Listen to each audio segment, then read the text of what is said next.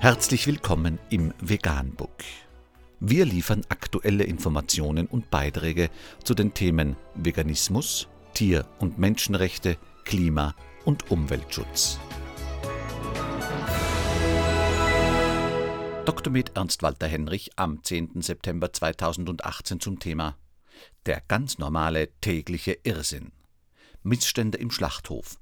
Ein Amtstierarzt packt aus. Unter www.m.mainpost.de ist nachfolgender Artikel erschienen. Missstände im Schlachthof. Ein Amtstierarzt packt aus. Ob Schlachthof oder Wochenmarkt, ob Bauernhof oder Hundezucht, ob Bäckerei oder Schweinemastbetrieb, Björn Z. kennt sie alle. Der Mann, der seinen richtigen Namen nicht nennen möchte, ist Tierarzt. Elf Semester Studium, Praktika, Staatsexamen, Promotion, Assistenzzeit rund 2300 Euro netto. Viel Aufwand für nicht allzu viel Geld. Wie viele meiner Kollegen habe ich Tiermedizin studiert, weil ich die Welt ein bisschen besser machen wollte. Sagt Björn Z. Heute weiß ich, dass das in einer Behörde nicht möglich ist. Björn Z. arbeitet als Amtstierarzt in der Region Mainfranken. Das ist kein Job für zarte Gemüter. Er weiß, wie es in Schlachthöfen zugeht. Dass es dort üble Tierquälereien gibt, dass Tiere nicht ordentlich betäubt und nicht schmerzlos getötet werden, der Tauberbischofseimer Schlachthof, gegen den seit früher ermittelt wird, sei ganz sicher kein Einzelfall, sagt er. Und seine Kollegen, die bei den brutalen Schlachtungen dabei gewesen und nicht eingeschritten sein sollen und denen nun Konsequenzen drohen, tun ihm leid. Wenn sie sanktioniert werden, sind sie Bauernopfer, sagt er. Dann werden sie abgestraft für etwas, was politisch so lange toleriert wird, bis es mal auffliegt. Dass der Tierschutz seit 2002 als Staatsziel im Grundgesetz verankert ist, sei ja gut und schön, sagt Björn Z. Aber was nütze das, wenn es viel zu wenig Amtstierärzte gibt, die die Gesetze und Regelungen überwachen? Und wenn diese Amtstierärzte auch noch an der kurzen Leine gehalten würden? In den Ämtern würden seinen Kollegen Scheren in die Köpfe gepflanzt. Wenn du ständig hörst, dass du die Auswirkungen dessen, was du vorhast, bedenken sollst, verinnerlichst du das sagt er, du willst ja auch weiterkommen in deinem Beruf. Schlachthöfer seien wichtige Arbeitgeber in ihren Regionen, in den großen werden bis zu 800 Schweine pro Stunde geschlachtet. Amtstierärzte, die da durchgreifen und wegen kleinerer, aber durchaus tierschutzrelevanter Verstöße den Betrieb stoppen, haben kein schönes Leben mehr, sagt Björn Z. Revoluzer machten nun mal in einer Behörde keine Karriere. Viel zu oft würden verletzte und geschwächte Tiere mit Schlägen aus einem Viehtransporter in einen Schlachthof getrieben. Eingeschritten werde da so gut wie nie. Was soll ein Amtstierarzt in diesem Fall auch machen? Fragt Björn Z. Unterbringungsmöglichkeiten für diese Rinder und Schweine habe er nicht, und wenn er sie mit dem LKW ein paar hundert Kilometer weit dorthin zurückschickt, wo sie herkommen, leiden sie ja noch länger.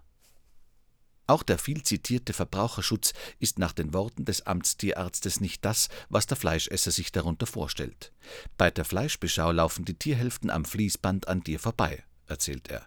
Pro Stück hast du ein paar Sekunden Zeit. Um da was Verdächtiges zu sehen, musst du nicht nur schnell sein, du musst auch die Traute haben, das Band anhalten zu lassen. Die Schlachthofleute, von denen die meisten im Akkord arbeiten, würden dann sehr sauer und beschwerten sich beim Amt. Und egal, ob dein Verdacht falsch oder richtig war, dann hast du Feinde. Björn Z. weiß, dass in den Schlachthöfen Zeit noch mehr Geld ist als anderswo. Der Verbraucher will billiges Fleisch. Und davon möglichst viel. Meine Kollegen, die Fahrer, die Arbeiter, von allen gibt es zu wenige und alle stehen unter einem irrsinnigen Druck. Früher seien an den Tierhälften stichprobenartig Lymphknoten oder Herzen aufgeschnitten worden, um möglicherweise versteckte Infektionen oder Krankheiten festzustellen. Heute darf das aus Veranlassung der EU nur noch gemacht werden, wenn ein begründeter Verdacht vorliegt. Zeit kosten auch die Kontrollen von Bauernhöfen. Da sollen die Amtstierärzte unangemeldet erscheinen, den Zustand der Tiere beurteilen, die Einhaltung von tierschutzrechtlichen Normen prüfen. Und sie sollen die Dokumentation der Landwirte unter die Lupe nehmen. Welche Arzneimittel werden eingesetzt? Woher kommen sie? Wie lange werden sie verabreicht? Wie werden die Ställe desinfiziert? Es werden aber nicht alle Höfe wirklich kontrolliert, sagt Björn Z. Wenn der Landwirt im Bauernverband oder in der Regierungspartei aktiv ist, traut sich kaum ein Amtsveterinär den Betrieb auf links zu drehen. Gäbe es offensichtliche Missstände, redet man mit dem Bauern, erklärt und berät, damit die Situation sich verbessert oder wenigstens nicht verschlechtert, sagt Björn Z. Manchmal werde dem Landwirt eine Frist gesetzt, innerhalb der er für Abhilfe sorgen soll.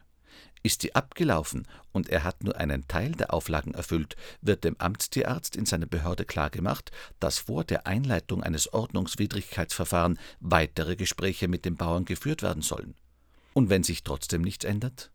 Dann wird vielleicht ein kleines Bußgeld verhängt, der Landwirt erhebt Einspruch dagegen, die Sache geht zur Justiz und dort wird das Verfahren meistens eingestellt. Und dann leben Amtstierärzte auch noch gefährlich.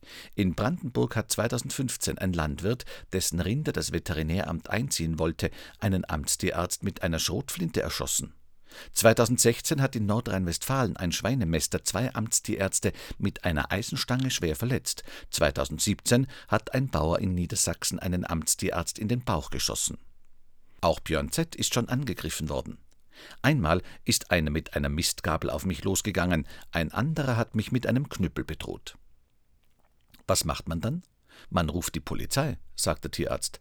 Aber damit ist das Problem ja nicht gelöst. Schließlich müsse man den Hof ja wieder kontrollieren. Da braucht man dann Polizeischutz. Björn Z. ist desillusioniert.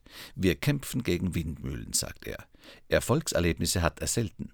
Nur im Bereich der Antibiotikagabe haben wir was erreicht. Der Einsatz dieser Mittel sei in der Tiermedizin auf ein Mindestmaß runtergefahren, die Gefahr von Resistenzen dadurch minimiert worden. In größeren Mengen werden Antibiotika laut Björn Z. nur noch in der Massenhühnerhaltung angewendet. Das geht nicht anders, sagt der Tierarzt. Wenn du heute in einem Hühnerstall, wo zigtausend Tiere gehalten werden, bei Minustemperaturen die Tür auflässt, sind morgen alle krank. Bis zu 42 Kilo lebendes Hühnerfleisch dürfen auf einem Quadratmeter Boden gehalten werden. Bei einem Gewicht von eineinhalb Kilo pro Tier drängen sich 28 Hühner auf einer Fläche, die nur wenig größer ist als ein Standard-Kopfkissen. Masthühner sind, so Björn Z., Hybridzüchtungen, die sehr schnell wachsen, aber auch recht anfällig sind. Geschlüpft im Brutschrank dauert das Leben eines Kurzmasthuhns drei bis vier Wochen. Dann landet es meist tiefgefroren und im Ganzen im Supermarkt. Das Mittellangmast und das Langmasthuhn muss 34 bis 42 Tage durchhalten, bis es geschlachtet und in Einzelteilen verkauft wird. Oft schaut es aus wie eine Karikatur seiner Spezies und kann kaum noch laufen, weil es die beim Verbraucher so beliebte dicke Brust und fleischige Schenkel hat. Würden in den Ställen, in den Schlachthöfen, auf den Transportern weniger Tiere leiden und wäre der Verbraucher besser geschützt, wenn es mehr Amtsärzte gäbe? Na klar, sagt Björn Z., aber die müsste man auch durchgreifen lassen. Außerdem ist da ja auch noch der Verbraucher. Es nutzt nichts, über geschredderte Küken zu jammern, über Säue in engen Buchten auf Spaltenböden und Rinder, die halb betäubt geschlachtet werden. Die Leute müssen den Zusammenhang zwischen Tierhaltung und Fleischpreisen kapieren. Ein Kilo Schweinefilet für 5,99 Euro kann nicht von glücklichen Tieren kommen. Anmerkung Die Bedingungen für Nutztiere in Tierfabriken und Schlachthäusern sind selbst bei bestmöglicher Behandlung grausam. Leider ist es aber in der Tierindustrie darüber hinaus üblich, dass die Beschäftigten die Tiere zusätzlich sadistisch quälen. Die Ursachen können vielfältig sein: Frust der Arbeiter über ihren Job, sadistische Psychopathen befriedigen mit Tierquälereien ihre widerlichen Gelüste, Ignoranz und das Betrachten der Tiere als Sache. Letztlich kann man die Situation auf den Punkt bringen. Entweder hat ein Mensch Empathie oder nicht. Ein Mensch mit Empathie kann weder in einer Tierfabrik noch in einem Schlachthaus arbeiten. Es gibt keinen Grund, warum ein Mensch ohne Empathie ein Tier gut behandeln sollte.